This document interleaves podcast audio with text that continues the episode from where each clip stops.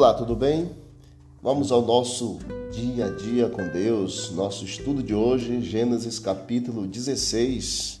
Seja bem-vindo aqui ao Pastor Joel Bahia e estamos todos os dias nas páginas sagradas da Palavra de Deus.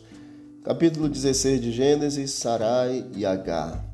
Diz a Bíblia: Ora, Sarai, mulher de Abrão, não lhe dava filhos, tendo, porém, uma serva egípcia por nome Agar. Dize Sarai a Abrão, seu esposo: Eis que o Senhor me tem impedido de dar à luz filhos. Toma, pois, a minha serva, e assim me edificarei com filhos por meio dela. E Abrão anuiu o conselho de Sarai.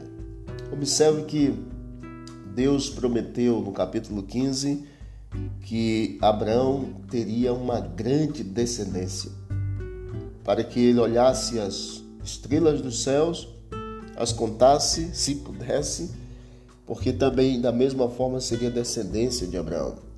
E ele então, como já estava em idade avançada e não tinha filhos, a esposa Sarai tentou dar uma ajudinha para Deus, colocando a sua serva egípcia Agar para deitar-se com Abraão e dali concebesse filhos para que ali pudesse gerar e ter uma grande descendência. Só que quando ela concebeu, ficou grávida, diz a Bíblia que ela foi desprezada por Sarai, assim como também por ser, por estar grávida, ela estava desprezando a sua senhora. E então Sarai a humilhou e ela fugiu da presença da sua senhora para junto da fonte do caminho de Sur, lá no deserto. Então o anjo do Senhor apareceu ali e falou para ela voltar, humilhar-se e ficar com a sua senhora. Então disse o anjo: Multiplicarei sobremodo a tua descendência, de maneira que por numerosa não será contada. Então viria uma grande nação também da serva egípcia, no caso, uma nação é, que não seria de Sarai, mas descendente de Agar com Abraão. E depois viria então, no capítulo seguinte você vai observar, que viria então o descendente de Abraão com a esposa diretamente. Mas desse diz a Bíblia que nasceu um filho e o filho, o nome dele chamou-se Ismael, os ismaelitas. Hoje nós temos duas grandes nações, israelitas e os muçulmanos, e que entende-se pela, pela história que são dois povos distintos que vieram de nações diferentes por meio de pessoas aqui de uma descendência diferente, ismaelitas e de Isaac, que era o segundo, foi o segundo filho de Abraão, no caso o filho prometido com Sara.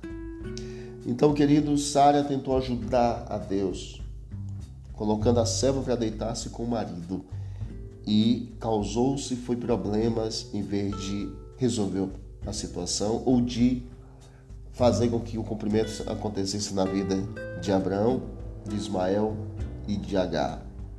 Não precisamos e Deus não precisa da nossa ajuda nesse aspecto para resolver, para colocar o seu cumprimento em nossa vida, a sua profecia em nossa vida, ou no mundo também.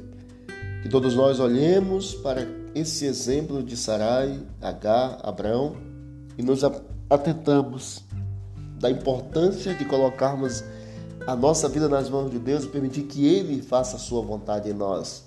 E se tivermos que esperar, que esperemos pacientemente, porque o cumprimento da profecia há de acontecer. Vamos orar?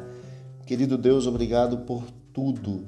Continue, Senhor, conosco, cumprindo as tuas profecias na nossa vida e no mundo, preparando-nos para o encontro com o Senhor, salvando-nos a cada dia são bênçãos que te pedimos e desde já agradecemos em nome de Jesus. Amém.